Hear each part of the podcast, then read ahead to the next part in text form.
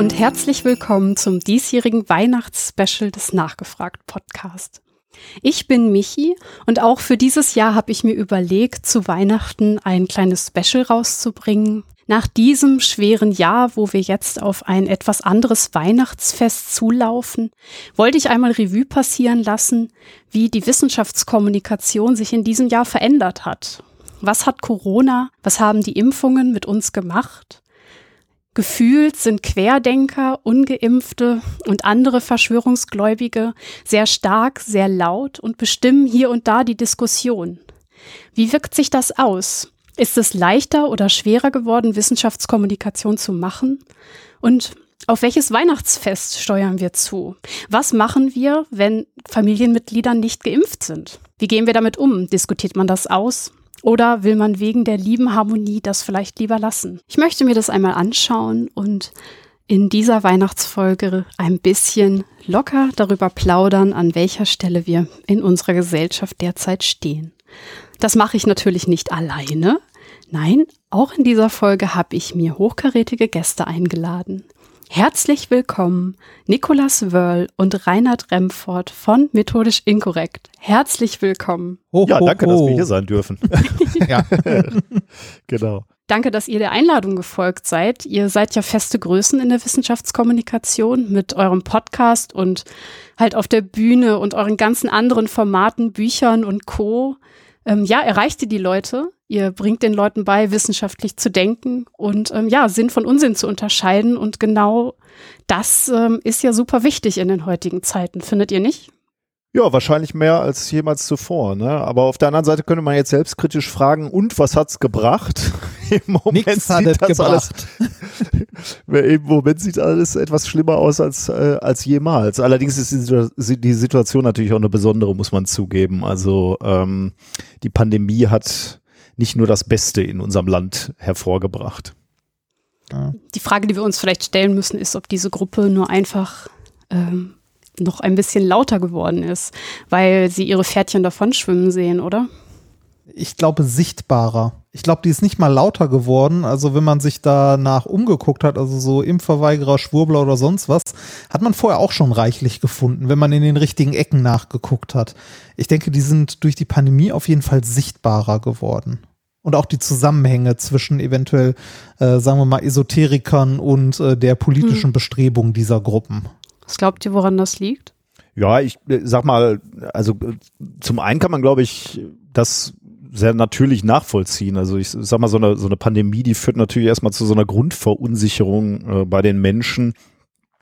Ich glaube, da ist es ganz normal, dass man sich umschaut, wo es Lösungen, wo es Hilfe geben kann. Und dann schaut man sicherlich zur Wissenschaft, aber möglicherweise auch mal, insbesondere die Leute, die jetzt vielleicht nicht so äh, schon besonders der, der wissenschaftlichen Methode ausgesetzt waren, schaut man vielleicht auch mal nach rechts und links.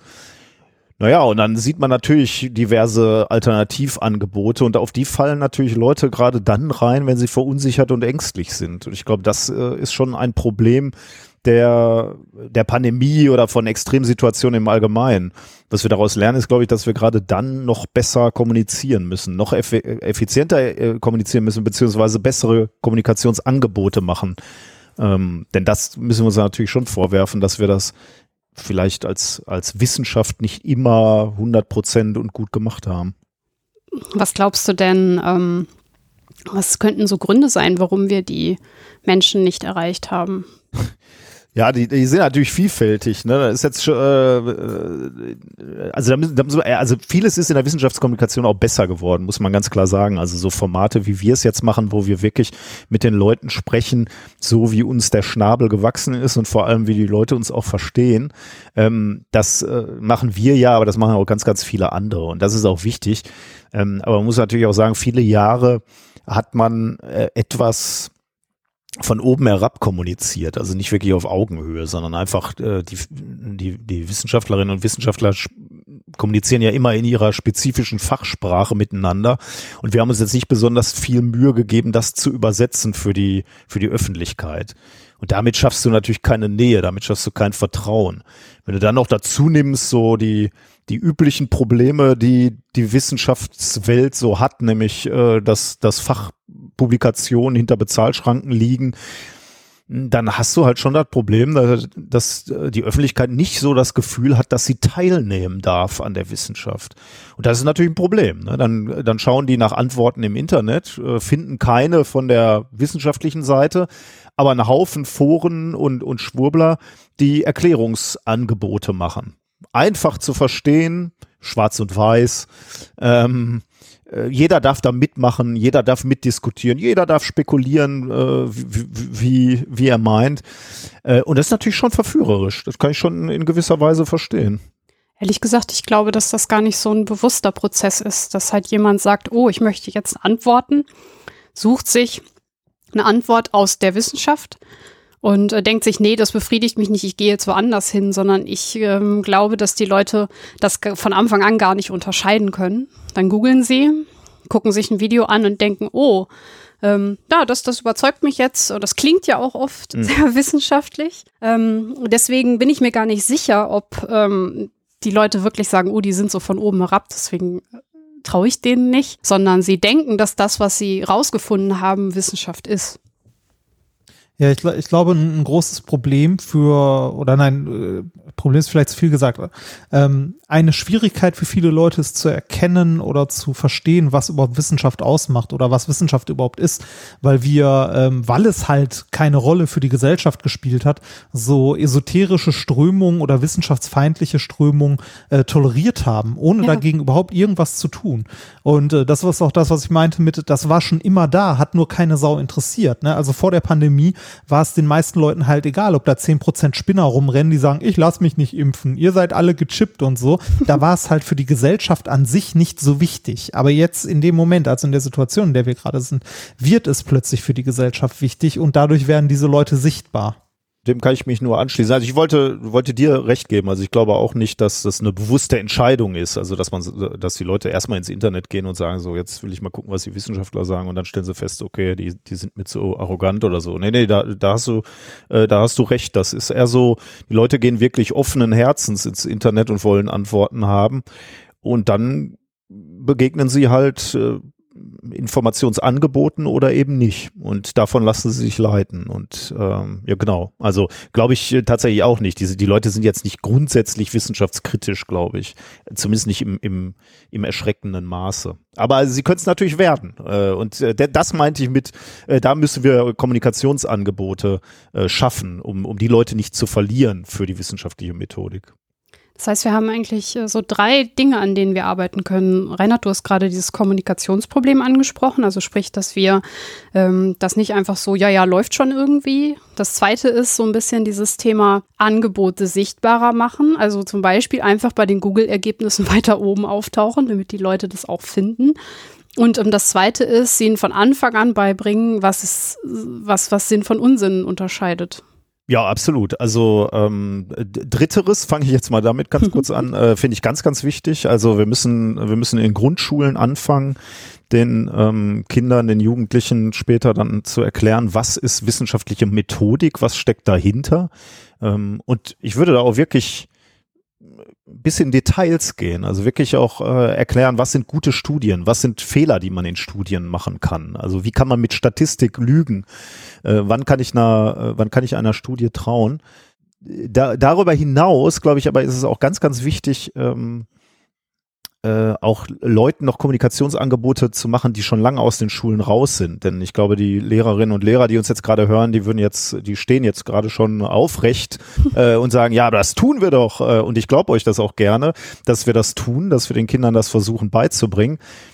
Wir können übrigens mal über Gewichtung von Naturwissenschaft und Sprache in Schulen diskutieren. Dabei bin ich mir nämlich nicht so sicher, ob das alles so sinnvoll ist, dass mein Sohn irgendwie auf drei Sprachen lernt, Gedichte zu interpretieren, aber äh, die Naturwissenschaften finden immer nur irgendwie alternierend in, in Halbjahren statt und meistens fallen sie auch noch aus. Also da, da ist auch ein klein, kleines Problem, an, an das wir müssen. Ja. Ähm, aber äh, wenn, wenn die Kinder aus den Schulen raus sind, da wird es dann auch nochmal spannend. Ich glaube, wir, wir achten, haben schon immer den Blick irgendwie auf den Schulen gehabt, aber Leute kommen ja auch mal irgendwann aus der Schule raus. Manchmal äh, mit 16 schon, manchmal vielleicht auch nach dem Abitur, ist egal. Und dann bewegen sie sich äh, in diesem Raum, wo sie sich selbst informieren müssen. Und da bin ich mir nicht ganz sicher, ob wir den Leuten genug ähm, äh, Informationsangebote machen. Schauen wir uns nämlich mal an, wer da auf den Straßen rumrennt. Das sind in der Regel nicht, also als Impfskeptiker oder als, als Klimaleugner, das sind in der Regel eigentlich nicht junge Menschen. Die sind eigentlich gut informiert aus meinem Empfinden, da steckt jetzt keine große Statistik hinter oder keine Analytik, sondern äh, aus meinem Empfinden habe ich den Eindruck, das sind eher ältere Generationen. Hm. Wann haben wir die eigentlich verloren? Warum haben wir denen nicht äh, Kommunikationsangebote gemacht? Wo können wir die eigentlich noch wieder einsammeln? Das ist nämlich die eigentlich größere Herausforderung, glaube ich. Ich habe immer gedacht, dass sich das durch alle Klassen, also Altersklassen zieht.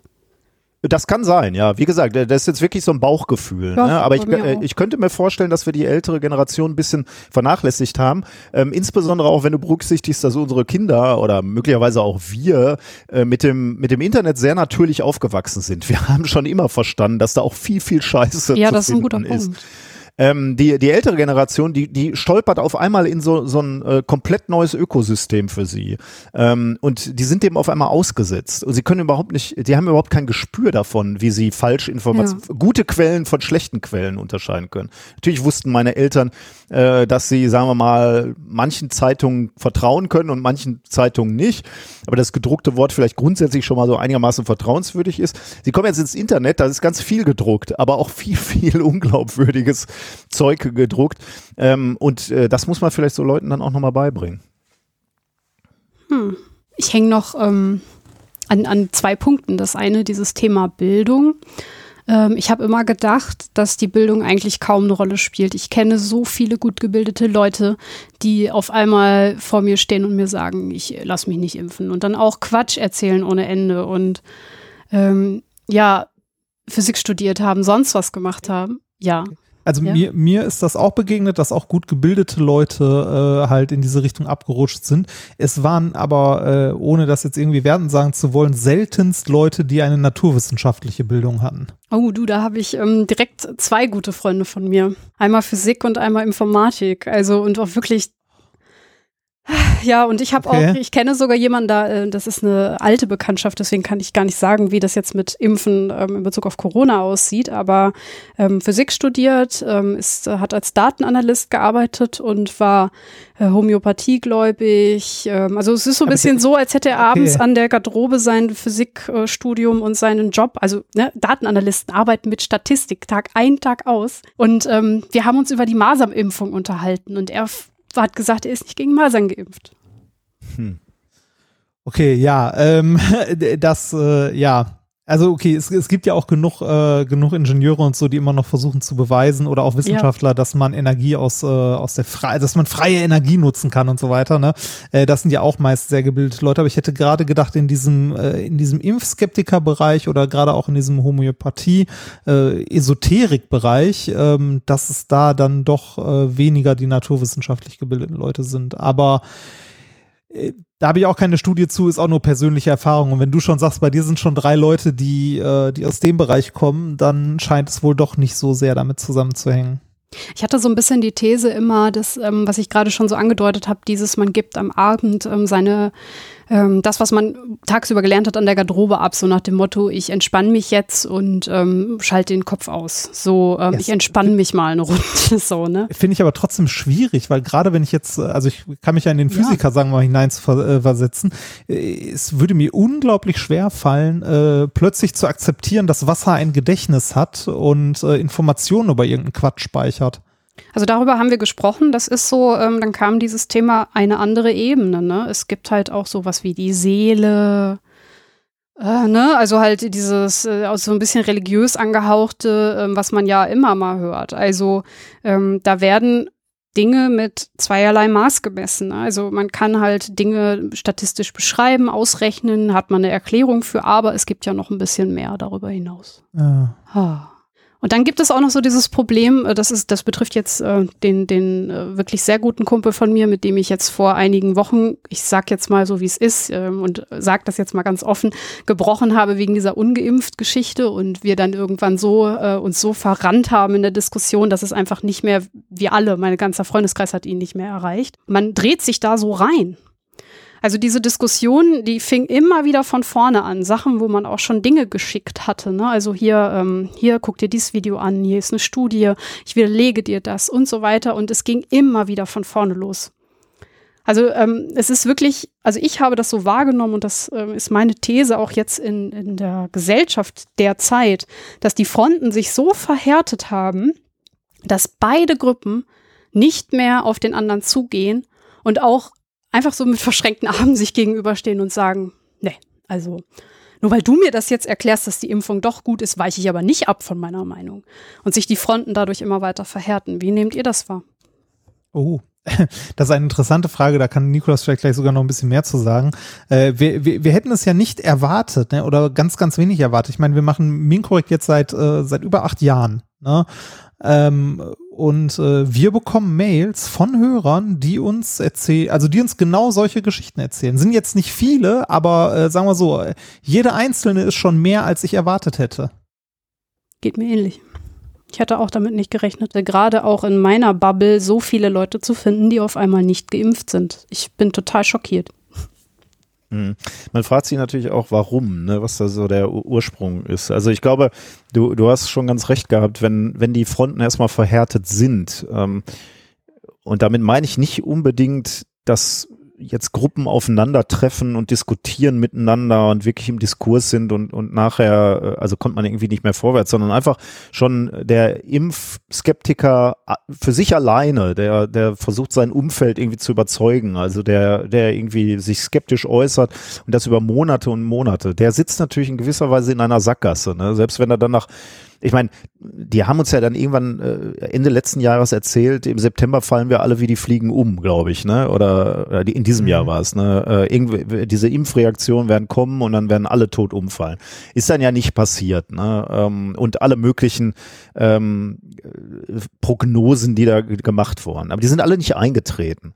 Aber jetzt sitzen diese Menschen natürlich in gewisser Weise in einer Sackgasse. Ne? Was sollen sie jetzt machen? Also die können ja jetzt nicht, ähm, können ja jetzt nicht äh, plötzlich ins Büro kommen eines Morgens und sagen, so Leute, ihr hattet alle recht, sorry, dass ich euch hier äh, ein halbes Jahr so bequatscht habe. Äh, ich war da völlig auf dem Holzweg. Ihr habt recht, ich habe mich gestern impfen lassen, alles wieder gut. Warum ähm, glaub, denn? haben, wir, haben wir eine falsche Fehlerkultur? Haben wir, ja, kann man seine Fall. Meinung nicht Auf jeden ändern? Fall haben wir eine falsche äh, Fehlerkultur, ähm, weil wir es vorgelebt kriegen. Würde ein Politiker irgendwie äh, zugeben, dass er sich ge geirrt hat? Nö, der würde erstmal behaupten, alles richtig gewesen so. Die ziehen das ja bis, bis zum, zum Erbrechen durch. Und ich glaube, wir haben überhaupt eine beschissene Fehlerkultur in Deutschland. Äh, Wissenschaftlerinnen und Wissenschaftler sind ja schon ein bisschen besser, würde ich sagen. Also mhm. wenn die Daten ähm, den Hinweis geben, dass man auf, auf der falschen Spur war, dann würden wir wir uns eigentlich um 180 Grad drehen und sagen, ähm, okay, äh, scheint anders zu sein, machen wir mal noch ein paar Experimente und bestätigen wir die Daten noch, die wir haben. Jetzt werden einige aus der Wissenschaft sagen, naja, da gibt es auch so äh, Starkköpfige, die halten dann trotzdem an alten Modellen fest. Ihr habt recht. Aber in der Regel, würde ich sagen, sind wir eher in der Lage, Fehler an, anzuerkennen.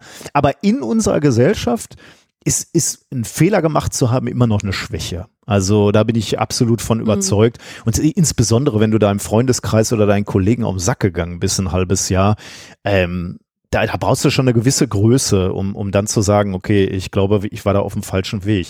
Für so Leute müsste man wirklich Exit-Strategien entwickeln. Ne? Also wie kriegen wir die aus dieser Sackgasse wieder raus? Das ist übrigens eines der stärksten Argumente für mich für eine Impfpflicht. Äh, wenn man jetzt sagen würde, okay, ab, ab, Februar müsst ihr geimpft sein, ansonsten zahlt ihr 1000 Euro, dann können nämlich solche Leute sagen, ähm, naja, äh, ich eigentlich bin ich immer noch überzeugt, dass das alles schlimm ist, aber 1000 Euro kann ich mir halt wirklich nicht leisten, deswegen habe ich mich jetzt impfen lassen. Und dann ist die Geschichte sozusagen vom Tisch. Ja.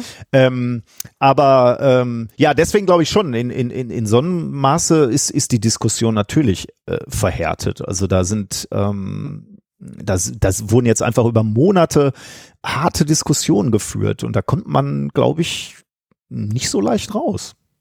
Wird es uns vielleicht zum Verhängnis, dass die wissenschaftliche Seite so differenziert argumentiert? Weil wenn ich jetzt überlege, man geht in eine Diskussion mit jemandem, der da ein, der sich sehr reingedreht hat in eine komische Idee, was auch immer das jetzt ist. Und wir sitzen dann da, ja, da hat sich der Drosten wirklich mal geirrt, er hat eine falsche Annahme gemacht, das dann auch nochmal schön erklären und dann vielleicht auch nochmal so abwägt, so, ähm, und dass die das als Bestätigung sehen und sagen, ha, ich hab's doch gewusst, ich bin mir hundertprozentig sicher und die äh, strugglen hier vor mir. Ist es dann in dem Moment mhm. vielleicht auch ein Kommunikationsfehler, dass wir unsere Stärke, also es ist eine Stärke der Wissenschaft, da bin ich völlig bei euch, aber ist das vielleicht auch ein Fehler diesen Leuten gegenüber, die schon so stark in diesem Thema drin sind? Also äh, zum einen ist, äh, also das ist die ganz, ganz große Herausforderung, die wir als Wissenschaftler haben mhm. äh, in, der, in der Kommunikation und in diesem Diskurs eigentlich, dass wir natürlich immer mit, äh, mit ähm, äh, mit Wahrscheinlichkeiten argumentieren und sagen, genau. okay, wie sicher sind wir uns denn eigentlich bei diesem Sachverhalt? Das ist eine ganz, ganz große Herausforderung, weil natürlich dieses Schwarz- und Weiß-Erklärungsmuster der Schwurbler viel, viel verführerischer ist. Ne? Also ähm, die, die haben ja immer die hundertprozentige Antwort. Ist immer ganz, ganz klar, wer, wer böse ist, am Ende die Juden. Ähm, und wer, ähm, äh, wer Recht hat, ist, äh, ist halt auch immer ganz, ganz klar. Dass das verführerisch ist, kann ich durchaus verstehen.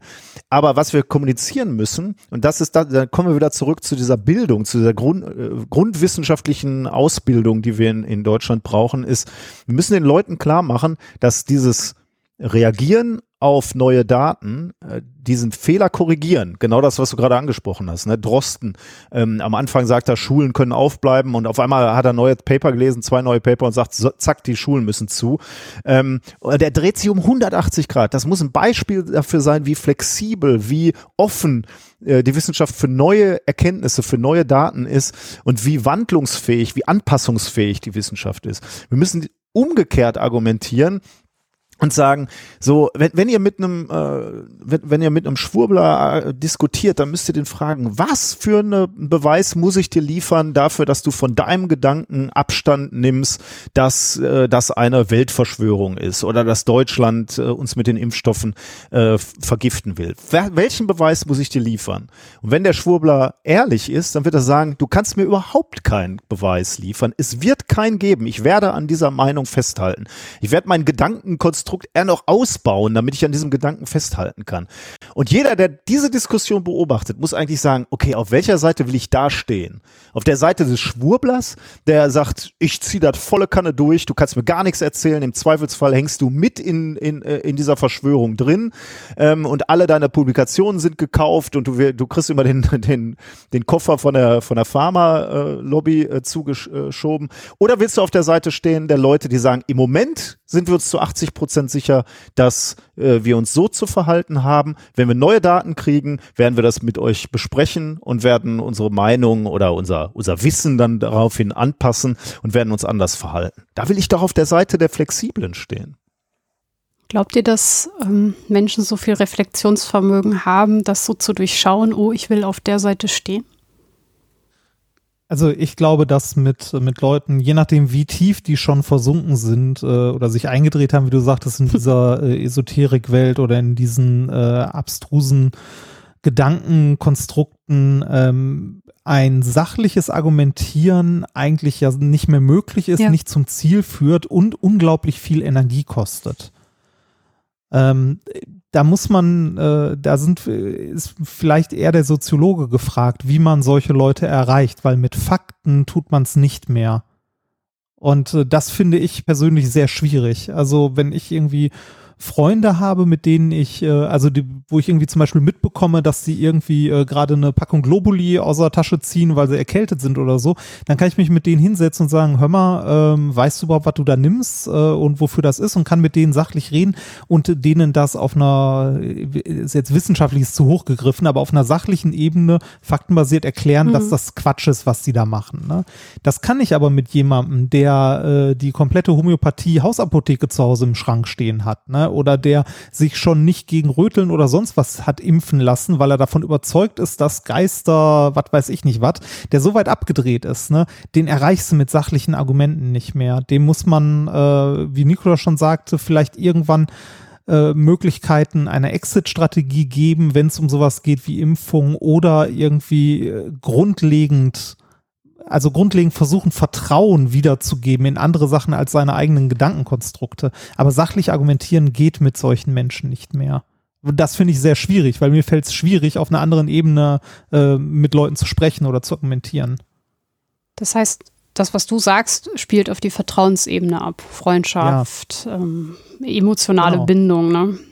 Die du übrigens äh, auch in Ansätzen ähm, natürlich in Kommunikation äh, umsetzen kannst. Ne? Also ähm, also ich kann jetzt nur für Reini und mich sprechen, aber wir, machen ja Wissenschaftskommunikation in einer Art und Weise, wo das auch so ein bisschen ähm, über die persönliche Ebene kommt. Also ich glaube, viele unserer Hörerinnen und Hörer äh, hören uns, weil sie uns als Typen mögen. Das ist eure große ähm, Stärke auch mitunter. Ja, weil wir halt auch äh, authentisch, also wirklich genau. authentisch sind, nicht als, so. als Marketingbegriff jetzt, sondern äh, wir beide sitzen halt äh, oder haben damals in unserem Büro gesessen und haben darüber gesprochen, was ähm, an dem Tag im Labor schiefgelaufen ist. Oder Reinhard hat erzählt, dass er, weiß ich nicht, für 1000 Euro irgendwas kaputt gemacht hat. Oder hey, hey. Ähm, äh, ja, ich natürlich auch. Also war jetzt nur, war nur ein Beispiel. Oder ich habe neulich nochmal wieder dran gedacht, weil wir die Frage gestellt äh, bekommen haben, ähm, habt ihr mal im, habt ihr mal Ärger für irgendwas bekommen, was ihr äh, von der Uni im Podcast erzählt habt? Und dann habe ich gemerkt, nee, eigentlich noch nicht. Aber es war auch schon eigentlich mal knapp so, weil wir haben mal irgendwie live kommentiert, wie vor unserem Labor äh, die Feuerwehrlöschzüge vorbeigefahren sind, weil der Nachbarlabor, da, da hat ein Stadt, äh, Unfall äh, stattgefunden, oder Nachbarinstitut, muss ich sagen. Und wir haben das live kommentiert. Wir standen, wir hatten gerade Podcast aufgenommen und standen am Fenster und haben erzählt, was wir da sehen. Äh, ich glaube, sagen wir mal so, die Kommunikationsabteilung der Uni hätte das nicht so witzig gefunden, wenn die gewusst hätten, dass wir da gerade einen Unfall live kommentieren. Aber mhm. es war halt sehr, sehr e ehrlich. Und in der nächsten Folge hatten wir erfahren, äh, was denn da passiert ist und haben uns dann chemisch mal, haben wir chemisch erklärt, was da passiert ist. Und so haben wir halt alle nochmal wieder was gelernt quasi. Und ich glaube, diese, dieses, Authentische, dieses Ehrliche, auch mit Scheitern umgehen, auch mit unseren persönlichen Fehlern und äh, Shortcomings. So, äh, wir wir strugglen ja auch schon mal so durch unser Leben. Ähm, das äh, macht extrem viel Vertrauen. Äh, ich glaube, deswegen mögen äh, Leute im Allgemeinen Drosten auch. Natürlich wird er von, von vielen Leuten auch gehasst, so, aber ähm, äh, dieses persönlich ist, glaube ich, extrem, extrem wichtig. Und äh, also den Gedanken noch immer abschließen, das, das mhm. als Kommunikationsstrategie, ne? genau das, was Reini gerade sagte, übers Gefühl kommen, über die, übers Freundschaftliche, äh, das äh, ist natürlich ein sehr mühseliger Weg, weil jeder hat dann ja nur so zwei, drei, vier Leute, die er erreichen kann. Aber ich glaube, du kannst es auch größer aufziehen. Ich glaube, wir müssen viel mehr die Geschichten auch hinter hinter der Wissenschaft erzählen. Weil das haben wir auch immer falsch gemacht. Die Kommunikation war häufig so, Wissenschaftler X hat Y rausgefunden. Ja, mhm. da, da kann natürlich der normale Mensch nicht unterscheiden, ähm, wenn die Uni sagt, Wissenschaftler X hat Y rausgefunden und so ist das jetzt. Das klingt für den normalen Menschen genauso, als wenn der Schwurbler in seinem Telegram-Kanal sagt, ähm, äh, weiß ich nicht, der, der Gates will euch chippen. Ist so, ich habe Beweise. Das klingt genauso glaubwürdig, weil sie nicht unterscheiden können, wo der Unterschied ist. Wenn du aber die Geschichten erzählst, ne, warum hat eigentlich der Forscher oder die Forscherin das an der Uni rausgefunden? Ja, weil sie da 15 Jahre dran forscht, weil sie verzweifelt war, weil sie immer wieder äh, Setbacks hatte und, und dann doch wieder versucht hat, weiterzumachen. Ähm, das schafft Vertrauen und ich glaube, da hat Reini absolut recht. Da muss man eben so über die emotionale und gefühlige, über Geschichten muss man auch kommen, eben nicht nur die Fakten.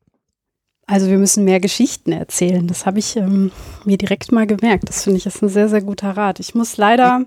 Ah, sag. Ist so ein bisschen abgenubbelt, ne? Also dieses Storytelling, äh, ich, ich schock da immer so ein bisschen, wenn, wenn, wenn mir Leute sagen, wir müssen in der Wissenschaftskommunikation mehr Storytelling machen.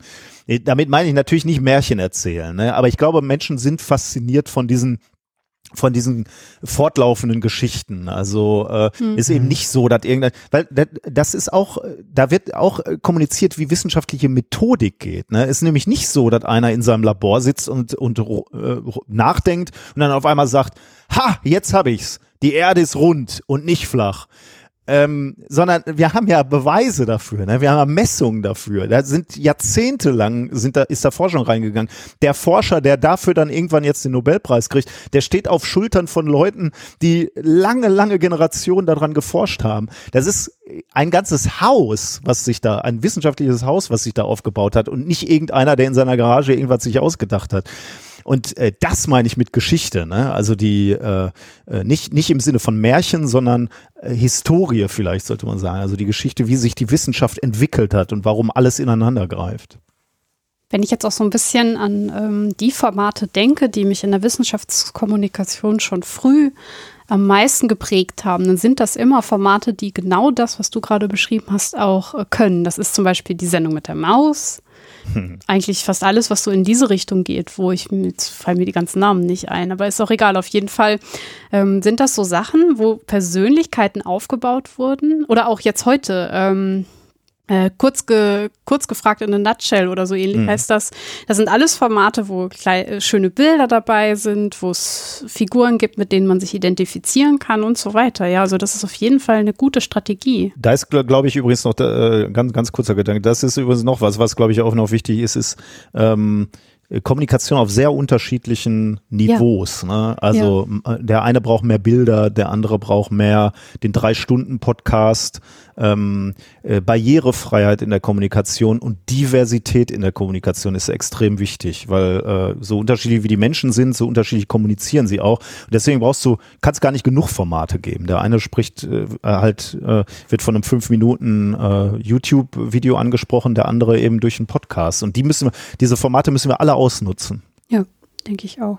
Habt ihr denn ähm, jetzt in der Zeit über dieses Jahr äh, eure Wissenschaftskommunikation ein bisschen angepasst der neuen Situation? Ähm, oder habt ihr quasi das so äh, gelassen, weil ihr das Gefühl habt, dass ihr die Leute erreicht, so äh, mit eurer Persönlichkeit so gut, wie es irgendwie geht?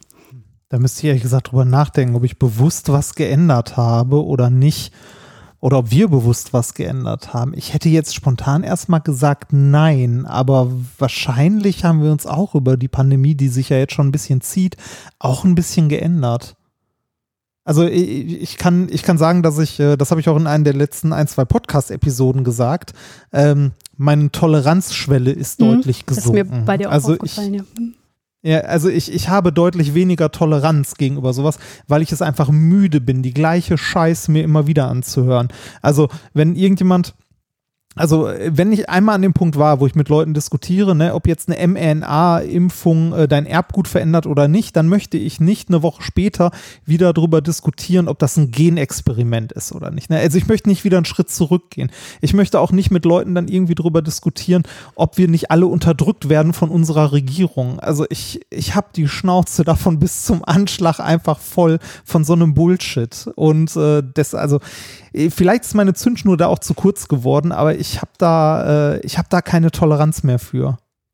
Ist es nicht irgendwie verständlich, dass wir, mich eingeschlossen, bei mir ist es in den letzten Monaten genauso gegangen, dass man irgendwann mal sagt, so, nee, ich kann nicht mehr. Leute, ey, oh. Also ist das nicht normal? Kann sein.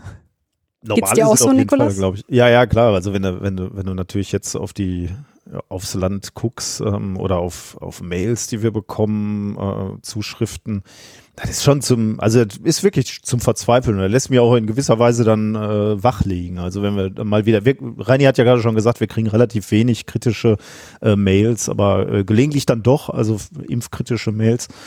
Ähm, und dann liege ich natürlich schon wach, ne, wenn die mir äh, so eine E-Mail schicken mit ganz vielen Links und, äh, und, und äh, anscheinend beweisen, warum die Impferei alles nichts bringt oder sogar gefährlich ist, ähm, dann sitze ich da und hinterfrage mich natürlich schon. Ne? Also, ähm, wo, also was hat er mir da jetzt geschickt? Habe ich wirklich die neuesten Studien? Weiß ich wirklich alles? Äh, oder ist mir da was durchgerutscht? Und dann fange ich an, mir diese Sachen äh, anzugucken und dann ist man schon erstaunt, also welcher Quatsch da teilweise ist. Also wie unkritisch da Sachen weitergegeben werden, äh, wiedergekaut werden.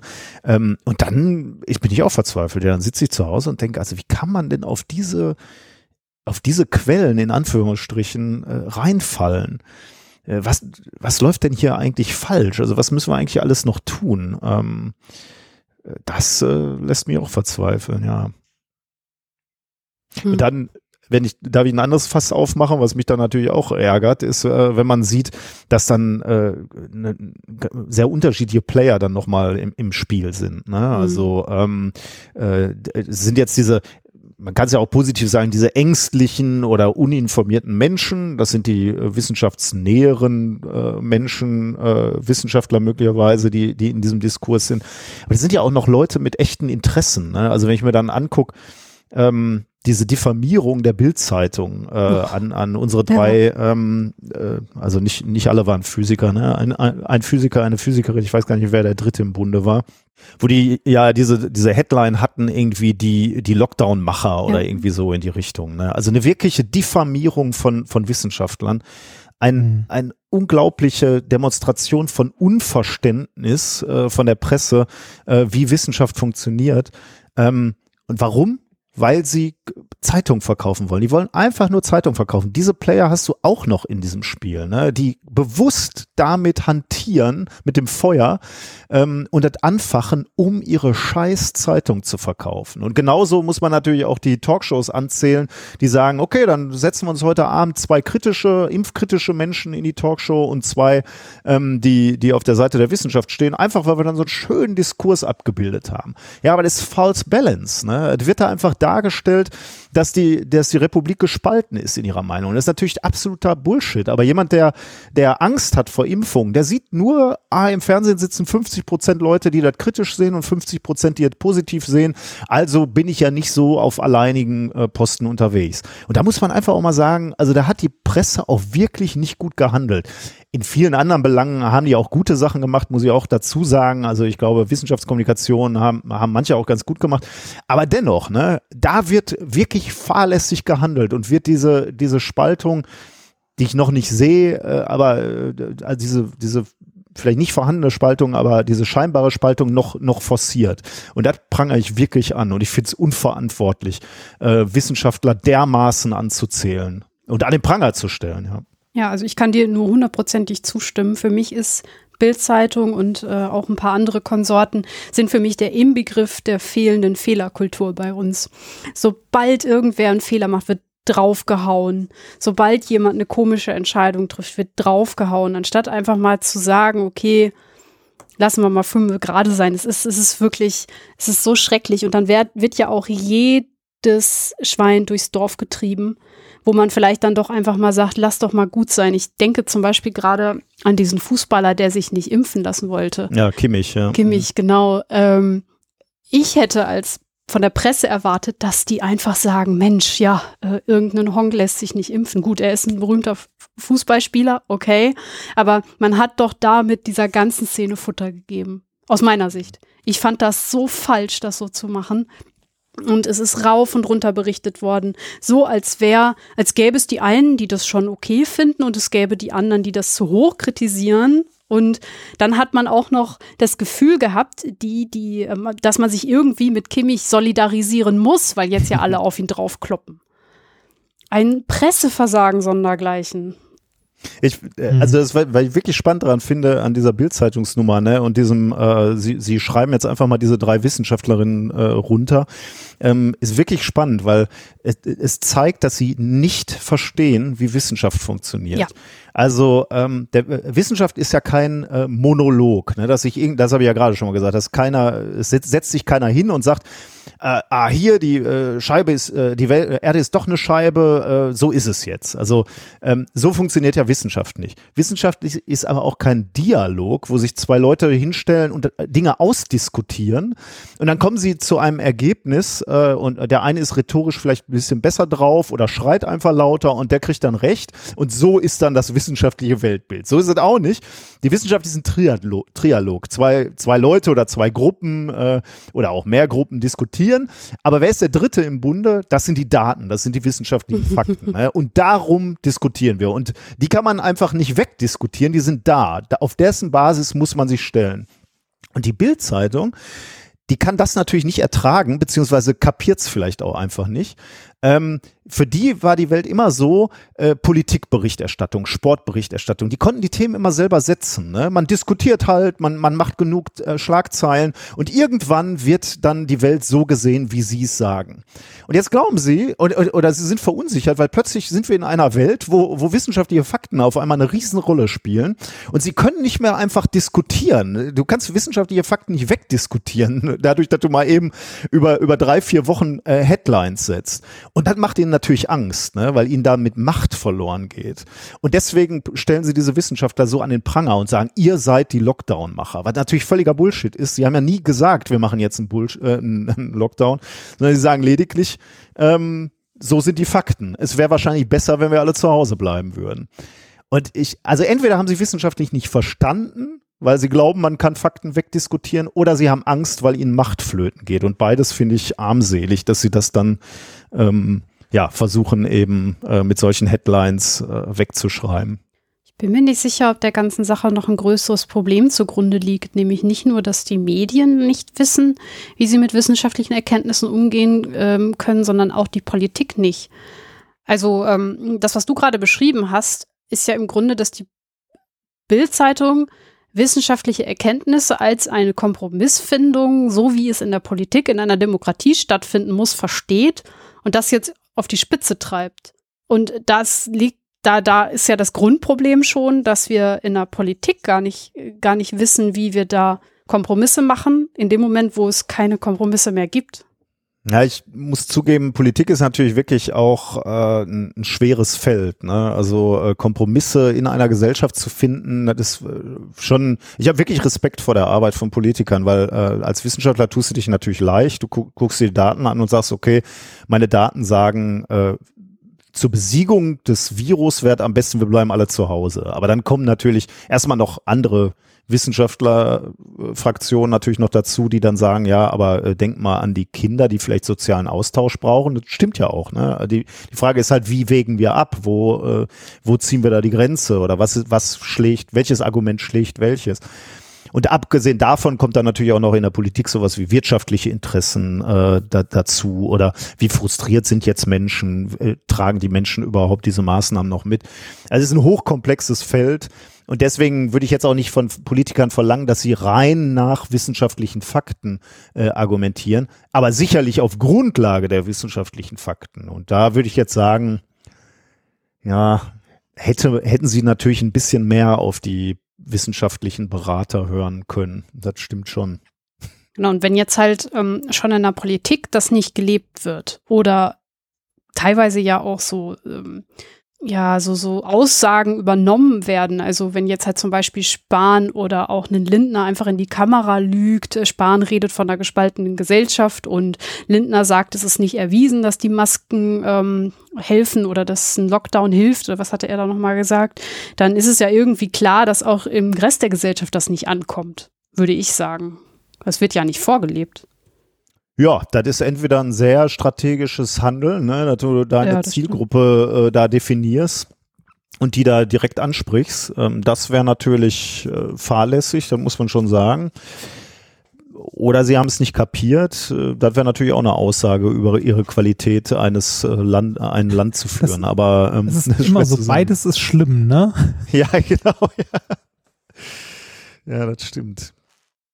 Also ich denke auch, also ich würde mir natürlich da auch zum Teil äh, mehr Konsequenzen wünschen. Ne? Dann muss ich auch ganz, äh, ganz klar sagen. Ich meine, ich habe Kinder im, in der Schule ähm, und ich sehe halt, wie konsequent in NRW am, am, äh, an der äh, Präsenzpflicht festgehalten wird. Und zwar auch mit der Aussage, Präsenzpflicht wird bleiben, komme, was da wolle. Was ist denn das für eine Aussage? Ne? Genauso wie unsere Politiker auch gesagt haben, wann, wann ist die Pandemie zu Ende? Also, dass man da so ein Datum dran klebt. Ne? Also das ist natürlich äh, ein völlig falsches Signal. Also dass du da irgendwie politisch bestimmen kannst, wann die Pandemie zu Ende ist, ähm, das ist natürlich ein Desaster. Also weil dann sagst du natürlich, uns sind Fakten völlig egal, egal wohin sich die Zahlen bewegen, die Schule bleibt offen. Ähm, das ist natürlich äh, katastrophales Signal. Also da hast du natürlich völlig recht. Also so wiss, also so, so unwissenschaftlich sollte man natürlich nicht argumentieren.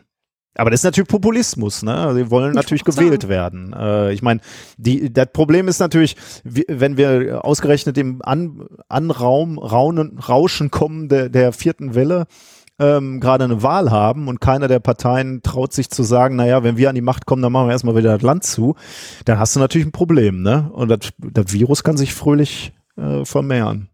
Was ich mir ehrlich gesagt ähm, von PolitikerInnen wünschen würde, ist, dass sie solche Abwägungen transparent machen.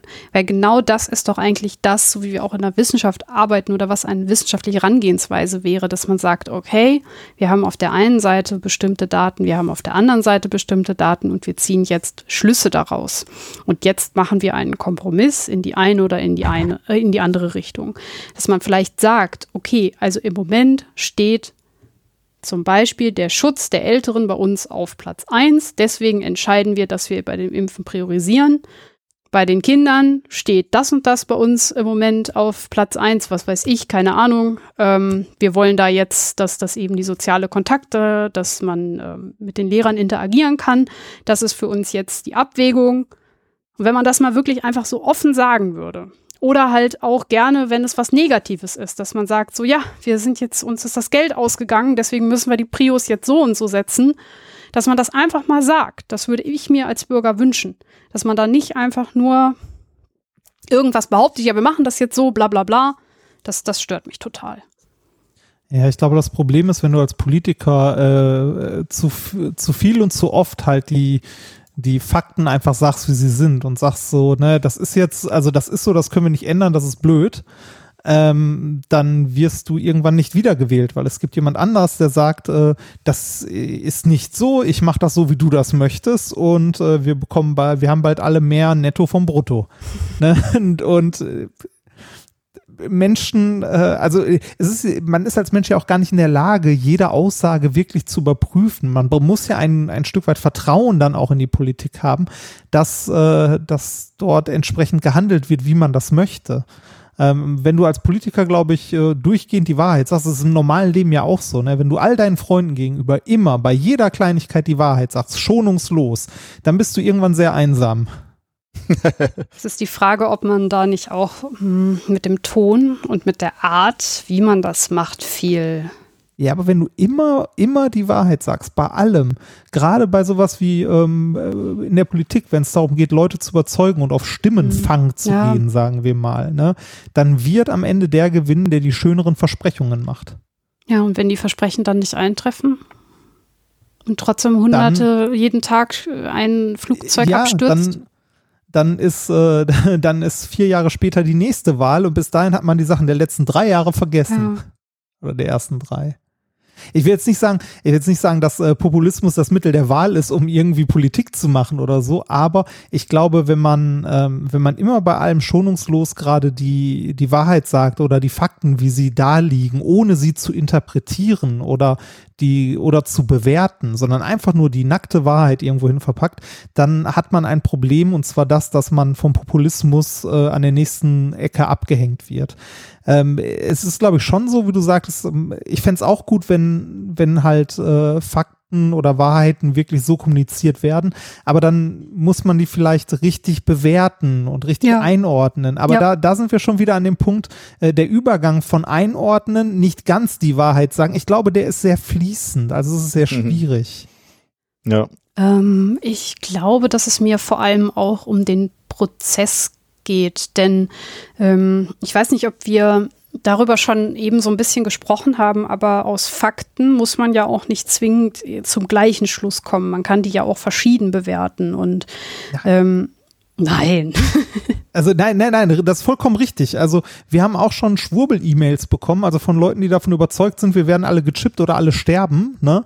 Ähm, die uns äh, dann Daten geschickt haben, also Grafiken, ja. die vom RKI waren oder Grafiken, die aus irgendeiner Sta äh, von irgendeiner Seite Statistika oder sonst was waren, wo man einfach die, äh, die reinen Daten aus irgendeiner Datenbank nimmt, ne? Die äh, halt öffentlich zugänglich sind. Ein Problem dabei ist, dass reine Daten ohne Bewertung, ohne Einordnung und ohne Diskussion von Fachpublikum im Grunde auch wertlos sind. Ne? Genau. Ne? Ähm, das schönste Beispiel dafür ist immer diese wundervolle Seite, die wir häufiger auch schon im Podcast gezeigt haben, äh, die Korrelation und Kausalität erklärt, ja. wo man ja. verschiedene genau. Korrelationen genau. äh, zwischen verschiedenen Dingen hat, ohne dass da ein kausaler Zusammenhang besteht. Wenn man das einordnen und diskutiert, ist das kein Problem. Wenn du aber einfach nur irgendeinen Schwachsinn erzählst und das mit Daten untermauern willst, kannst du dich halt an jeder Datenbank bedienen. Ne? Also genauso können auch Schwurbler hingehen oder Impfgegner sich Daten vom RKI nehmen und die halt anders interpretieren. Es ist natürlich dann totaler Quatsch, was die da rein interpretieren, aber daran sieht man, dass Daten ohne ordentliche Diskussion und eine wissenschaftliche Diskussionskultur und Einordnung in dem Sinne dann auch wertlos sind. Und deshalb ist es schwierig, äh, sowas auch zu kommunizieren. Ich wollte noch so ein bisschen in eine andere Richtung. Also es gibt zum Beispiel äh, bestimmte, bestimmte Daten.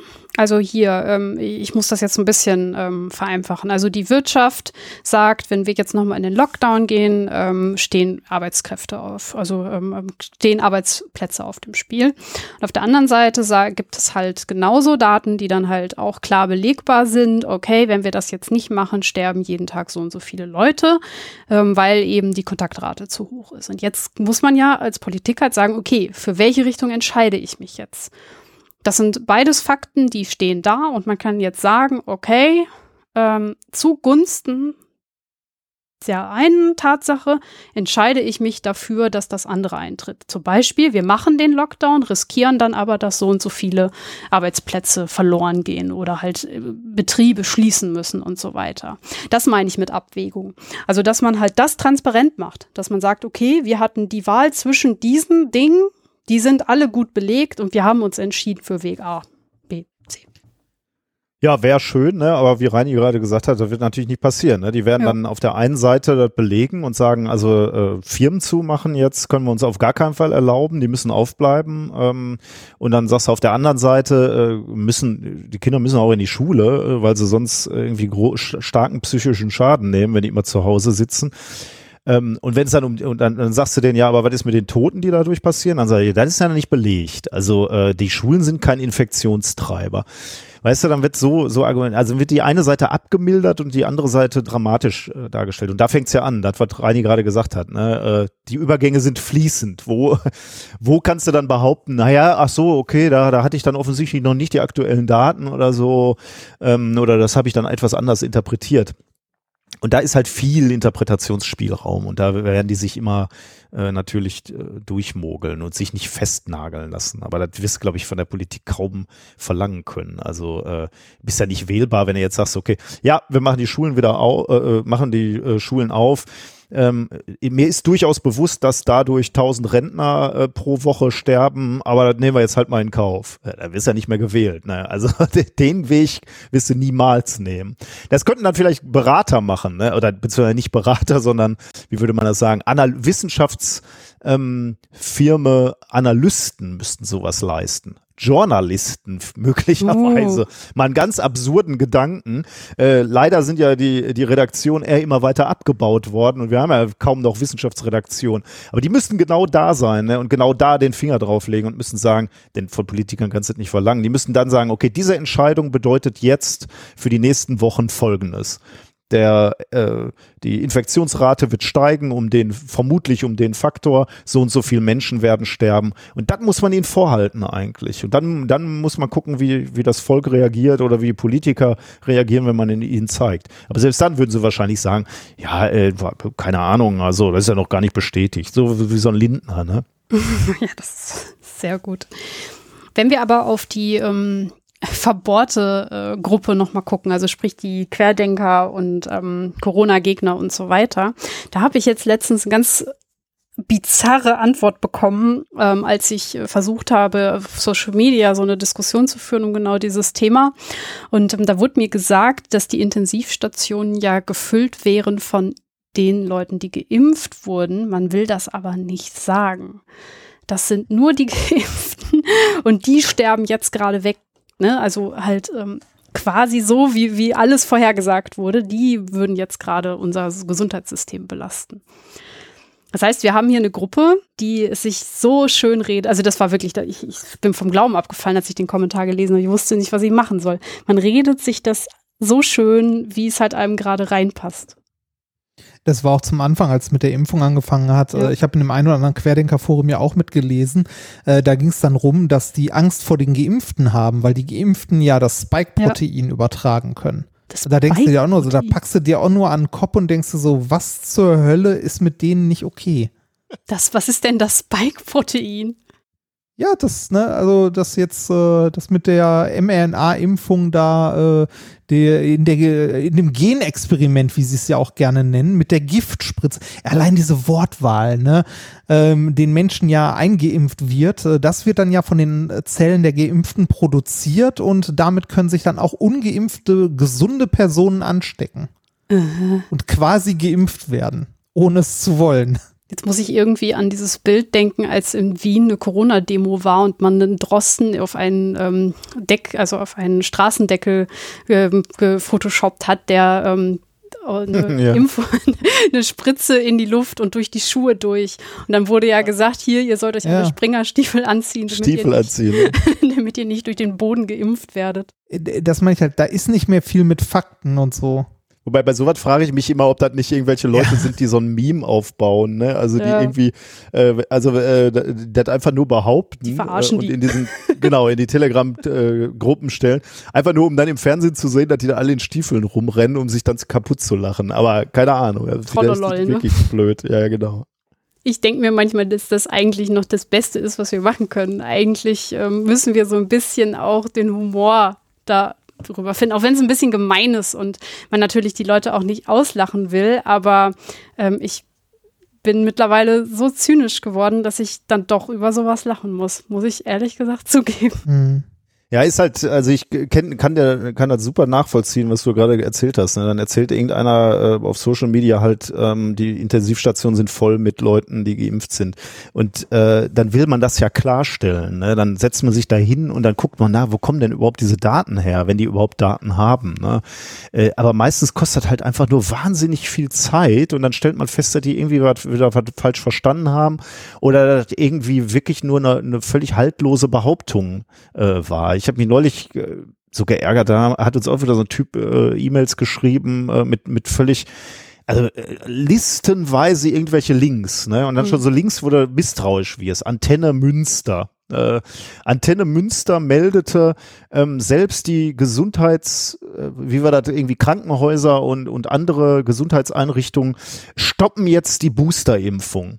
Das, das, das hat er mir dann geschrieben ne, und gesagt, so hier, selbst die hören jetzt auf mit den Boosterimpfungen. Da denkst du erstmal, hä, wie, okay, äh, gucke ich mir das mal an. Dann recherchierst du, stellst du fest, äh, ganz so es nicht. Die haben nur gesagt, sie boostern nicht ihre ganzen Mitarbeiter alle am Freitag, weil sie Angst hatten, dass danach am nächsten Tag alle krank sind. Äh, Impfreaktion halt, ne, die ganz normalen Impfreaktionen. Ja. Ähm, und, und die Aussage war, deswegen stoppen wir das jetzt erstmal und verteilen die Impfung über mehrere Wochen, damit mhm. wir eben nicht so viele Ausfälle haben. Ja, äh, und du Sinn. brauchst halt du brauchst halt irgendwie 10 Minuten, 15 Minuten, um einen von seinen beschissenen Links zu widerlegen. Ne? Aber die, die Schwurbler können ja im Minutentakt oder im Sekundentakt die, die, diese falsche Information raushauen. Ja. Deswegen muss man irgendwann äh, einfach, um, um seinen eigenen Seelenfrieden zu finden, muss man einfach sagen, okay, ich kann jetzt nicht mehr alles widerlegen und man muss irgendwann aufhören, diese Diskussion zu führen im, im Internet. So schlimm wird es. Also ich äh, kann das auch nur ganz schwer abschalten. Äh, Reini schüttelt ja schon immer den, den Kopf, dass ich den Leuten überhaupt noch antworte. Aber äh, ich kann es halt auch nicht. Das geht mir genauso wie dir. Ne? Also ich liege dann wach und äh, ärgere mich so über diese, über diese Falschaussagen. Das ertrage ich halt nicht.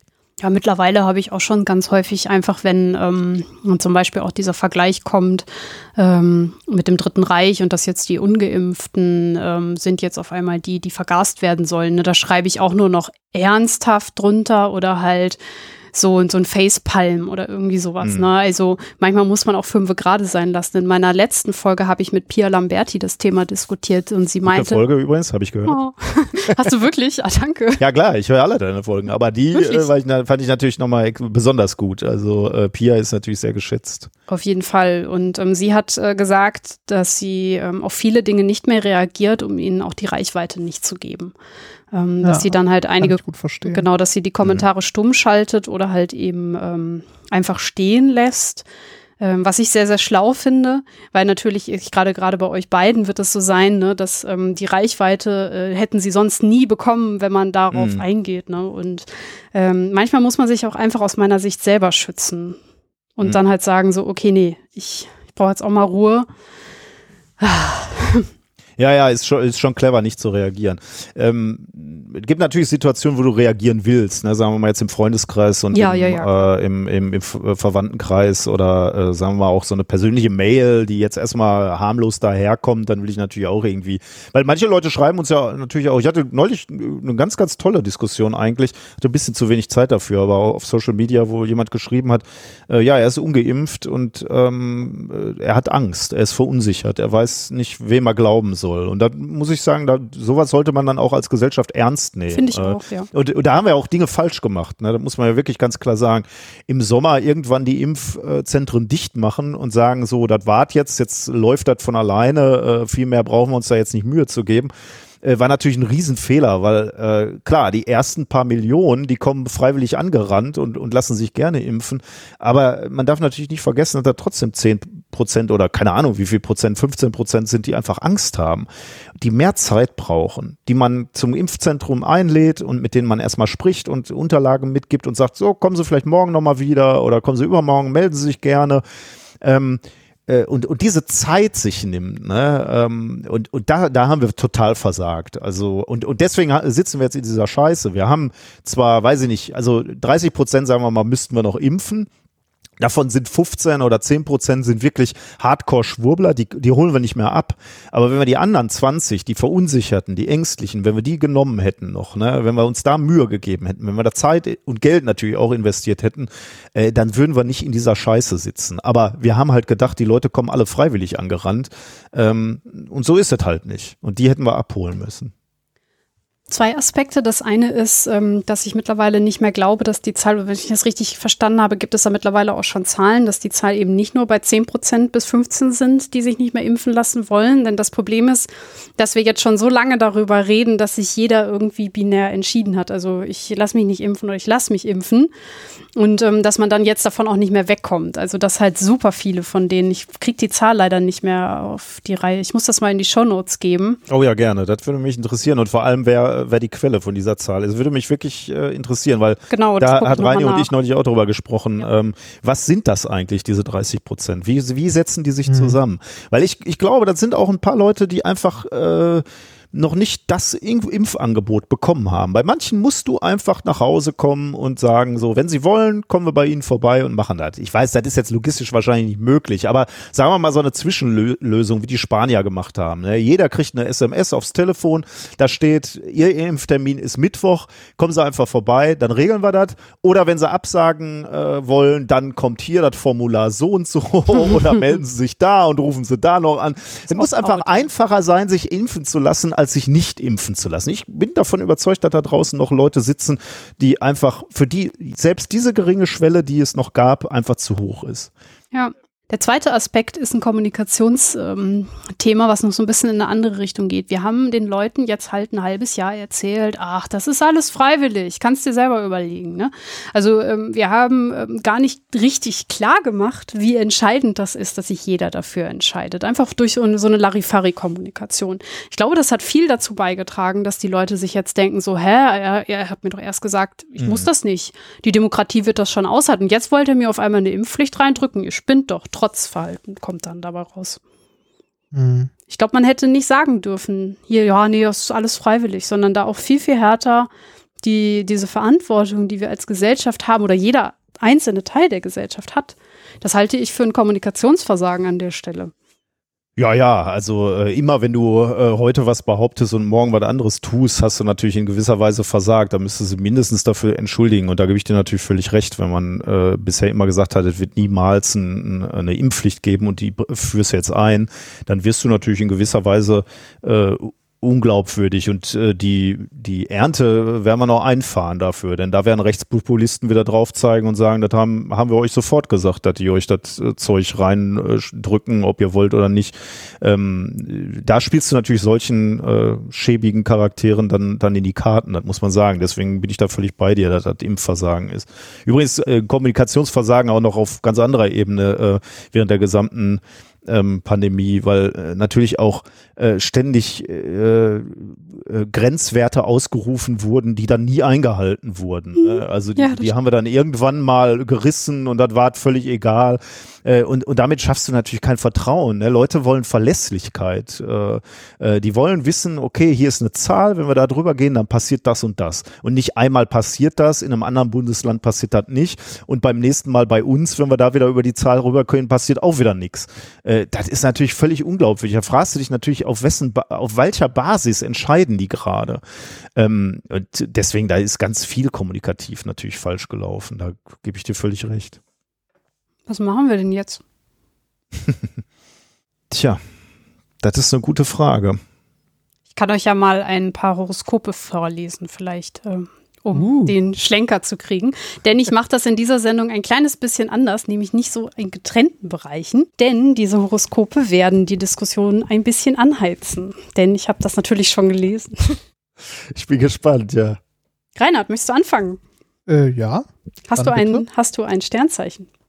Äh, ja, also Skorpion. Der Skorpion. Eine Schande, dass ich das weiß. Entschuldigung. ja. Ja, die Diskussion hattest du letztens, glaube ich, auch mit Pia, ne? dass, dass das ja erstaunlich ist, dass jeder weiß sein, sein, sein Sternzeichen. Und da äh, habe ich auch drüber nachgedacht. Ja, wirklich peinlich eigentlich weil es in der Bravo stand. Ja, stimmt. Ich mache das jetzt seit fast 50 Folgen, fünf Jahre und ich hatte noch nie wen, der nicht sein Horos also sein, sein Sternzeichen kannte. Ne? Es ist einfach so ein, so ein gesellschaftliches Ding. Das weiß halt jeder. Es ist auch in jeder Zeitung. Es ist ähm, ein Marketing-Gag überall. Vielleicht stirbt das aber auch mit der Zeit aus. Meinst du? Weiß ich nicht. Glaubst du, also äh, vielleicht können ja äh, junge Leute, die das hier hören, die, äh, also mit jungen meine ich äh, unter 20, äh, die das hören, mal sagen, ob sie wissen, was sie für ein Sternzeichen haben. Weil, ähm, also ich, mhm. ich glaube, wo es mir das erste Mal begegnet ist, war wirklich so im, im jungen Alter, also noch vor, ja doch im jungen Teenie-Alter quasi so die Bravo oder so, wo ein Horoskop drin stand. Und ein Äquivalent dazu gibt's heute ja eigentlich so nicht mehr. Ne? Ich meine, die Bravo war damals was, was alle gelesen haben, was so äh, ne, was jeder auf dem Schulhof hatte äh, oder zumindest sich mal ausgeliehen hatte, das hat man heute ja nicht mehr. Und ich weiß nicht, ob Horoskope und so einem auf TikTok und ähnlichem noch so sehr begegnen, wie sie uns damals begegnet sind. Gute Frage. Ja, wir hatten ja neulich die, diese Statistik, glaube ich, in unserem Podcast, ne, Reini, wie sich äh, so, solche Verschwörungs- oder nicht nur Verschwörung, sondern Aberglaube auch entwickelt. Und da war ja, ich glaube, Sternzeichen oder Astrologie hatte schon stark abgenommen. Also das würde jetzt deine These ähm, äh, sehr stützen. Auf der anderen Seite glaube ich, dass Sternzeichen auch so was wie einfach wie ein Modegag sind. Ne? Leute hängen sich ihr Sternzeichen um den Hals. Also ich glaube, allein deswegen ja. wird das, glaube ich, nie weggehen. Also weggehen wird das, glaube ich, nicht. Aber äh, ich glaube, die Leute glauben da halt immer weniger dran. So, jetzt will ich aber wissen, wie es um Reini aussieht in den nächsten Wochen. Ja, bitte. also, der Skorpion lässt sich nicht verarschen. Der Skorpiongeborene hasst Spritzen weswegen man sie nur über seine Leiche zu einer Schutzimpfung gegen Corona bewegen könnte. Da wird auch ein Weihnachtsfest mit den Eltern und Älteren nichts ändern. Dieses Sternzeichen überlegt sich viele Gründe, warum man es nicht impfen sollte und forscht bis ins vierte Glied, welche Familienleiden es als Grund anführen könnte. Warum eine Impfung keine gute Idee wäre. Die cleveren Skorpione haben die ganze Angelegenheit nämlich längst durchschaut und werden sich bestimmt nicht wie ein Opferlamm zur Impfbank führen lassen. Für sie macht das alles überhaupt keinen Sinn und nur die Pharmakonzerne unermesslich reich. Diese sieht sie ohnehin reichlich kritisch. Aber Achtung, bloß nicht auf hitzige Diskussionen unterm Weihnachtsbaum einlassen. Die meisten glauben nämlich immer noch, was der Staat und Big Pharma erzählt. Denen ist nicht mehr zu helfen. Ja, Reini, ich bin überrascht ein bisschen, muss ich sagen. Wo, wo ist dieses Horoskop her? Ja, aus, das wäre ist, das, ist das aus, der, aus der Kompakt oder so? Ja, klar, aus dem Playboy. Nee, sagst du uns, wo die her sind? Weil das würde mich schon interessieren. Hast du dir selber ausgedacht? Ja. Ah, okay. Okay, ich dachte hätte, schon, auch, kann, hätte auch aus irgendeinem Querdenker-Forum sein können. Ja. Also ähm, ihr habt die anderen beiden noch nicht gehört, also das für mich und ähm, also wollt ihr noch mehr oder wollen wir erst Auf jeden Fall, ja. Ja, bitte diskutieren? immer her damit. Okay, ich bin Widder und ich habe auch für mich ein Horoskop erstellt und werde das auch mal vorlesen, wenn es euch interessiert. ja klar. Der empfindliche Widder hasst die lauten Töne. Folglich mag sich dieses Sternzeichen auch nicht mit radikalen Menschen auseinandersetzen, die lauthals gegen das Impfen protestieren. Dass in anderen Ländern bereits Bürger zum wütenden Sturm auf ihre Parlamente ansetzen, erfüllt den häuslichen Widder mit Schrecken, weswegen er lieber in seine private Einsiedlerei zurückzieht. Weihnachten alleine und rückgezogen ist eh viel schöner und anstecken kann man sich so auch nicht. So herrschen Ruhe und Frieden. Was war nochmal Impfen? Okay. Ich ahne Schlimmstes für mich. Nee, was bist denn du für ein Sternzeichen? Stier. Das gutmütige Sternzeichen betreibt in der Corona-Krise gern Aufklärung im Freundes- und Bekanntenkreis. Denn die Geduld des Stiers ist mittlerweile am Ende. Er sehnt sich danach, wieder am sozialen Leben teilnehmen zu können, ohne dass täglich hunderte Menschen sterben.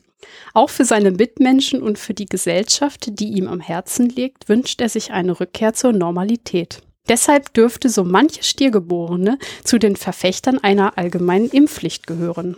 Als Idealist des Tierkreises können sie es schlichtweg nicht verstehen, warum so viele Menschen sich unsolidarisch zeigen, statt sich, wie die große Mehrheit, impfen zu lassen. Zu Weihnachten sollte sich der Stier dann aber unbedingt doch etwas zurücknehmen, sonst könnte es schnell zu Auseinandersetzungen kommen. Es ist wichtig, seine Liebsten nicht zu sehr zu belehren, so wird es ein wunderschönes Weihnachten mit vielen schönen Momenten trotz Corona. Ja, nicht schlecht. Also da war meins wahrscheinlich noch am nächsten an der Wahrheit, könnte ich mir vorstellen. Was? Ich fand meins auch sehr gut. Also um es einmal offen zu machen, die sind natürlich nicht hundertprozentig von, äh, von mir. Ich habe da schon Vorlagen benutzt. Es gibt ein Portal, das ich jetzt in den letzten Folgen sehr häufig rangeführt habe, weil die wirklich die abgefahrensten Horoskope machen. Das ist schlager.de. Oh Gott. Und ich habe da jetzt mehrere Horoskope einfach zu einem zusammen. Die haben nämlich Horoskope zum Thema, wer hat Angst vor Impfgegnern? Welche, Horos äh, welche Sternzeichen ähm, sind skeptisch? Welche Sternzeichen sind für die Impfpflicht? Und die habe ich jetzt alle zu zusammengeschoben. Und ähm, das ist rausgekommen. Die nehmen auch alles mit dafür, oder? Ja, ist ja auch schon wieder äh, schrecklich, ne? Also äh, Schlager.de ist das, heißt das Schlager die Musikrichtung oder wa- was ist da der Hintergrund? Die nehm Das ist, ganz stark äh, an, oder? Ja, genau. Okay, also das finde ich ja schon wieder schrecklich. Also wenn, wenn Leute da in so ein äh, Horoskop gucken, gucken und, dann möglicherweise selbst ein bisschen unsicher sind und dann steht da drin, äh, der Widder ist naturgemäß skeptisch Impfung gegenüber und liebt das natürliche Heilmittel. Äh, das ist ja schon wieder sehr tendenziös. Also finde ich ja schon wieder echt übel. Das, aber okay. Überrascht jetzt auch nicht. Also das Schöne ist, es ist ja so ein bisschen Ironie auch mit drin. Aber wie gesagt, äh, ich muss dazu sagen, ich habe die jetzt ja auch verändert für uns ein bisschen. Okay. Aber ähm, dieser ironische Unterton, der da drin ist, der war auch von Anfang an drin. Okay, vielleicht habe ich den schon wieder nicht gehört, weil meine Zündschnur so gering ist äh, nach anderthalb Jahren Pandemie. Äh, welches, welches Sternzeichen hattest du nochmal? Ich oder Nico? Ja, äh, genau. Widder. Nein, nicht, wieder. Ich gucke gerade mal, ob ich hier noch ein schönes äh, für dich finde. Ich sitze ja gerade am Rechner und sehe auch die Bild-Zeitung hat Horoskope, aber das ist alles Bild Plus und ich will der Bild-Zeitung kein Geld in den Rachen Das werfen. möchte keiner. Äh, Ja, ja. Also, äh, aber da war natürlich jetzt schon viel mit, mit diesen Verwandtenbesuchen und so drin. Ne? Das ist natürlich wirklich äh, auch ein heißes Eisen so. Wie, wie gehst du damit jetzt um im Verwandtenkreis? Also, äh, das wird ja ein Thema sein, wenn man überhaupt seine Verwandten sieht. Ne? Also, das ist ja schon mal die allererste Entscheidung, ob man überhaupt seine Familie trifft. Ähm, wir haben zum Beispiel im letzten, äh, letzten Weihnachten saß ich äh, alleine zu Hause, also mit der der eigenen Familie zu Hause. Mhm. Die Großeltern waren zu, waren zu Hause. Allerdings waren wir da natürlich auch noch nicht geimpft. Sieht jetzt ein bisschen anders aus. Aber die Frage, wie reagierst du dann, wenn du im größeren Verwandtenkreis dich triffst und da sind Impfverweigerer oder Impfskeptiker oder solche Sachen? Das ist natürlich schon hart. Viel Potenzial, um, um das Weihnachtsfest zu sprengen. Würdet ihr denn sagen, dass, ähm, ich weiß gar nicht, ob ich das fragen darf, ob in eurer Umgebung das Weihnachtsfest jetzt eher so ein Fest der Ruhe ist und man kann sich mal zurücklehnen, es sind Gleichgesinnte da? Oder fürchtet ihr da auch, dass es Diskussionen geben könnte? Hm.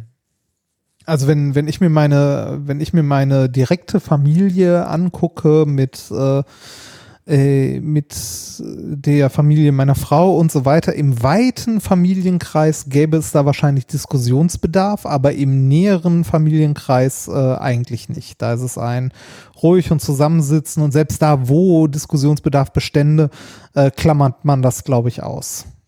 Ja, bei mir genauso. Also ich habe da auch Glück, dass äh, wir als Familie da sehr äh, harmonisch sind und äh, da ähm, ja, also Schwurbler in dem Sinne gibt's da jetzt nicht. Also, obwohl schon auch, also äh, Globuli und so ist natürlich schon äh, okay, ne? Oder äh, Waldorf-Pädagogik, also sowas, über das man mal diskutieren könnte, aber jetzt nicht gerade äh, unsere, unsere Demokratie ans Rand äh, der, der Existenz bringt, wie die Pandemie. Ähm, äh, sowas haben wir nicht. Also ich habe leider das Pech, dass ähm, ich äh, mein, mein Cousin ist AfD-Wähler. Ja. Oh ja, okay. Das. das Schöne ist, dass ähm, man sich, also dass, dass auch ähm, meine Familie das so macht, dass man nur noch im engsten Kreis ähm, feiert und ähm, dass ich dann zum Glück da nichts mit zu tun habe. Obwohl es mir manchmal schon so ein bisschen unter den Fingern juckt, dass ich mir so denke, ah, ich würde das gerne mal ausdiskutieren, ne? Aber mhm. halt Weihnachten, dann ähm, würden wahrscheinlich auch vor allem seine Mutter, also sprich meine Tante und meine Mutter so ein bisschen sauer werden, weil halt so, hey, ihr macht unser Weihnachten kaputt. ja. Ja, könnte ich jetzt auch verstehen, wenn man da äh, dann, ja, weiß ich gar nicht, sagt man dann egoistisch, aber sagt, okay, dann begraben wir mal das Kriegsball für den, äh, fürs Weihnachtsfest muss dann ja nicht unbedingt da ausgefochten werden. Aber ich kann es auch verstehen, wenn man das nicht schafft, weil man einfach so frustriert ist nach der äh, die, diese diese Impfverweigerer und und und äh, Querdenker und Schwurbler, die haben ja auch immer so einen ungeheuren Mitteilungsbedarf. ist ja nicht so, dass die sich an den Tisch setzen und die Fresse halten, sondern die fangen ja meistens an. Und dann ist man natürlich ein bisschen in der Situation, warum sollte man dann deeskalieren? Also dann will man ja dann doch irgendwie dagegen halten. Ja. Mein bester Freund hat eine Familiengruppe bei Signal, bei Signal, ne, nicht bei WhatsApp, das ist schon mal faszinierend, aber auf jeden Fall, da ist auch die ganze Familie am Start und da hat der Onkel einmal so eine Mördernachricht geschickt mit hier, warum Impfen äh, alle umbringt, mit ganz vielen Links und so. Und ähm, da sitze da natürlich auch so ein bisschen, okay, mache ich das, also weil du gerade sagst, ne, Mitteilungsbedürfnis. Ich mhm. persönlich bin ja der Meinung, wenn sowas passieren würde, ich würde da schon, äh, um dich zu zitieren, Nikolas, Bullshit drunter schreiben und dann halt das mhm. auch mal sagen, oh, egal ja, ob Weihnachten oder nicht. Äh, weil mir die Hutschnur da auch schon geplatzt ist. Also ich weiß nicht, ähm, wenn es jetzt nicht gerade die äh, Schwiegereltern sind, wo man vielleicht noch sich jetzt nicht komplett äh, feine machen will oder so. Aber ich muss sagen, wenn es so irgendwie Onkel, Tante, mhm. nee, ich habe da echt keine Lust drauf, dass die mir ihre, dass sie die Theorien so unwidersprochen da einfach hinkotzen. Also im, im weitesten bekannten Verwandtenkreis äh, habe ich sogar Leute gehabt, mit denen habe ich aber äh, schon seit vor Pandemiebeginn quasi keine Berührungspunkte mehr, hm. die ähm, sehr aktiv Querdenker waren. Oder immer noch sind. Also bis hin zu Gründung einer eigenen Sektion. Hei.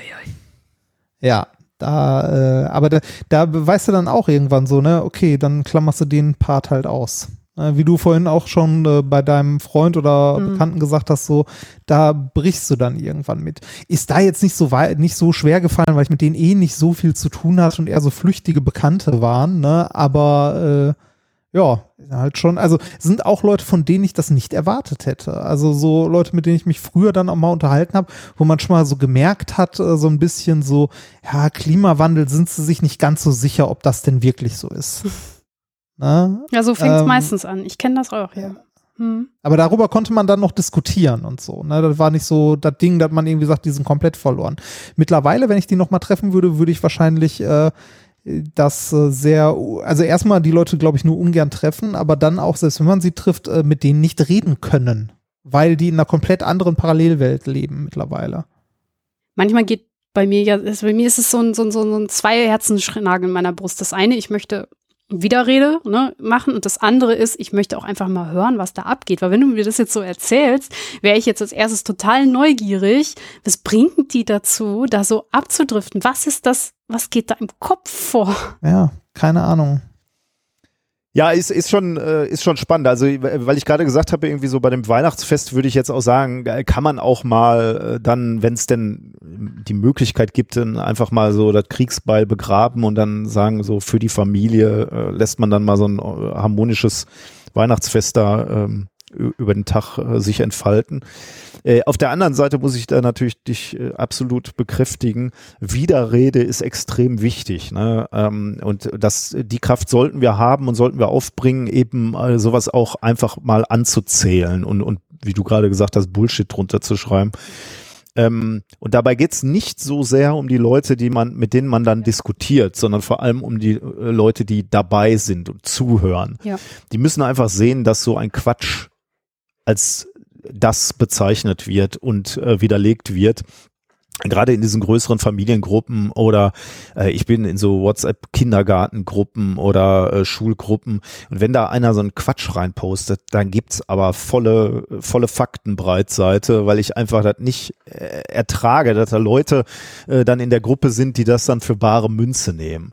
Ähm, Leute, die un ungeprüfte Fakten in solche größeren Gruppen stellen, die müssen sofort rechts und links die Faktenschelle kriegen und die müssen sofort äh, peinlich berührt da sein und, und, äh, und angezählt werden. Äh, funktioniert wahrscheinlich auch nicht immer, wahrscheinlich sind nee. die meisten sind nicht mal peinlich berührt, aber möglicherweise gucken 10, 15, 20 Leute zu, die sagen, okay, das scheint wohl doch nicht so richtig gewesen zu sein, was er da reingestellt hat. Und darum, das darf man immer nicht, äh, nicht vergessen, dass es vor allem um die Leute geht. Selbst wenn wir die Leute, die Schwurbler nicht überzeugen, andere Leute beobachten diesen Diskurs und äh, da muss man äh, Position beziehen, glaube ich. Ich finde es voll wichtig, dass du das jetzt nochmal gesagt hast. Ich habe ja auch ähm, jetzt in dieser Weihnachtssendung dieses Thema auch deswegen aufgemacht, weil ich ein bisschen das Gefühl habe, dass diese ähm, Menschen, die der Wissenschaft äh, zugetan sind und noch Sinn von Unsinn unterscheiden können, manchmal, weil diese Gruppen so laut sind, jetzt in so eine Ecke gedrängt werden und manchmal ein bisschen Mut brauchen, dass man halt auch mal sagt, so, ja, nee, ähm, es gibt jetzt, es gibt keine Diktatur der Geimpften oder mhm. ähnliches. Und ähm, diese Bildzeitung, das sind bescheuerte Überschriften. Nein, ähm, ihr vertretet eine gute Sache, die Argumente sind auf eurer Seite. Und ähm, wenn ihr da Bullshit drunter schreiben wollt, dann müsst ihr euch nicht schlecht fühlen, auch wenn es in einer Familiengruppe ist. Ich finde diese Botschaft ganz wichtig, denn es gibt ganz, ganz viele in diesem Land, die eben noch nicht abgedriftet sind. Und ich glaube, das ist wichtig, dass wir das mal sagen und äh, seid nicht frustriert, wenn, wenn ihr den, mit dem ihr gerade aktiv diskutiert, wenn ihr den nicht überzeugen kommen, äh, könnt. Ja. Meistens geht's nicht um die eine Person, es geht um die anderen, die zuhören und zuschauen. Ähm, mhm. Und ihr könnt auf die positiv einwirken. Also vergesst das nicht. Und die sind meistens still. Ne? Also äh, selbst wenn ihr sonst keine positive Reaktion bekommt, heißt das nicht, dass ihr nicht irgendwelchen positiven Einfluss gehabt habt. Ja, das würde ich auch so sehen. Ja, mhm. eine schwierige Zeit. Lass uns doch jetzt vielleicht noch einmal ähm, was Positives oder so vielleicht. Wie kann man denn dieses Jahr mit ein bisschen Ruhe und Besinnlichkeit beenden? Habt ihr da irgendwas, was ihr gerne macht? Ähm, sei es nur, nehmt euch einen Tee und legt euch in die Badewanne oder so. Gibt es irgendwas, was ihr Ende des Jahres gerne macht, was euch ein bisschen runterholt von dem schweren Wissenschaftskommunikationsjahr? Pizza bestellen und äh, einen Weihnachtsfilm gucken, Die Hard oder sowas. Uh, ja. Das, äh, also mit, mit der Liebsten in einer Decke eingewickelt auf der Couch sitzen, Pizza essen und einen Film gucken. Das ist äh, die Zeit zwischen Weihnachten und Neujahr, wenn man da nicht beim digitalen Kongress rumhängt. Genau, das gibt's ja auch noch. Nikolas, hast du irgendwas, was du ja, gerne machst? Ja, ich äh, ich wollte jetzt gerade so was Pathetisches ansetzen, aber nachdem äh, Reini so gefühlig geworden ist, kann ich das kaum noch machen. Ich wollte nämlich, ich wollte sagen, äh, worauf Reini und ich uns immer ganz besonders freuen, ist äh, die Jahreszusammenfassung von Methodisch Inkorrekt, wo wir mal auf die tollen Studien ja. des Jahres schauen.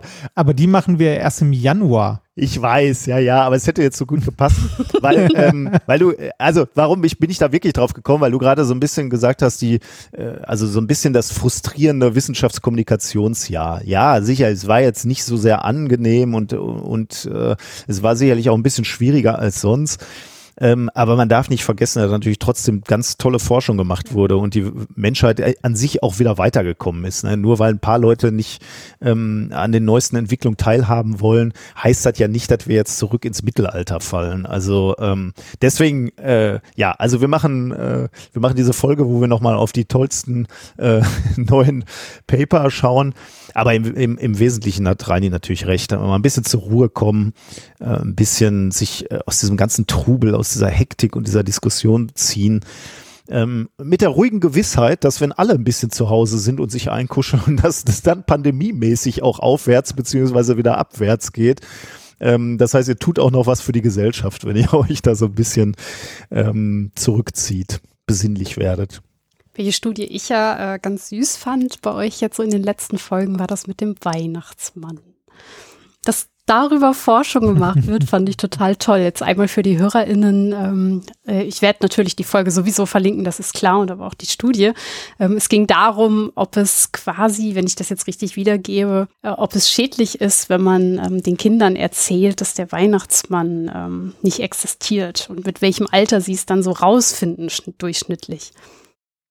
Ja, viel schlimmer. Du sagst ja nicht, dass er nicht existiert, sondern du sagst ja deinen Kindern, er existiert. Mhm. Ne? Du belügst deine Kinder sozusagen. Und als, als Eltern hast du dann natürlich genau diesen, diesen Struggle äh, dein Leben lang als Eltern, dass du dich fragst, habe ich damit meinem Kind Schaden zugefügt? Ich kann ja nicht meinem Kind die ganze Zeit immer erzählen, du darfst nicht lügen, du darfst, du musst aufrecht und ehrlich durchs Leben gehen. Aber in Wirklichkeit hast du die ersten paar Jahre deine Kinder nur belogen, was den Osterhasen, die Zahnfee und den Weihnachtsmann ja. angeht.